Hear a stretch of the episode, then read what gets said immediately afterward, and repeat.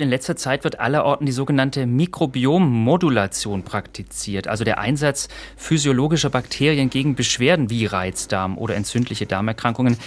Besteht für diese Praxis eine klare Evidenz oder handelt es sich eher um ein ja, unspezifisches Verfahren, das kaum Aussicht auf Erfolg hat? Können Sie dazu was sagen? Ja und nein. Mhm. Es ist natürlich momentan sehr in Mode, dass Probiotika das Allheilmittel für alles sein sollen. Ganz so ist es nicht.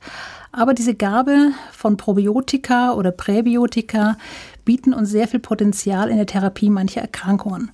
Sie müssen sich das so vorstellen, wir wissen heute, dass wir bei manchen Erkrankungen durchaus eine nachweisbare und messbare Störung des Darmmikrobioms haben. Das heißt zum Beispiel, die Artenvielfalt geht zurück oder manche krankmachende Bakterien haben die Überhand, während Bakterien, die gut fürs Immunsystem sind, eher zu gering ausgeprägt sind.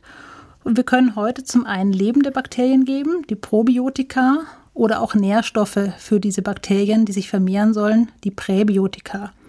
Wir können aber zum Beispiel auch Mikrobiomtransplantationen durchführen. Das heißt, eine Stuhltransplantation durchführen, indem wir ein gesamtes Mikrobiom von einem gesunden Spender auf einen kranken Empfänger übertragen. Das klingt jetzt erstmal sehr spooky, aber hat durchaus seine Evidenz. Und um auf die Frage zurückzukommen, es gibt durchaus Krankheitsbilder, wie zum Beispiel das Reizdarmsyndrom oder auch die Verstopfung, aber auch manche Situationen bei chronisch entzündlichen Darmerkrankungen, wo es durchaus Evidenz gibt für Probiotika. Aber Vorsicht, Probiotika ist nicht gleich Probiotika. Wir müssen natürlich sehr genau hinsehen, welche Bakterienstämme wir verwenden wollen. Das heißt, es ist bitte kein Schrotschussverfahren, ein Probiotika für alle, sondern eine sehr spezifische, evidenzbasierte Therapie.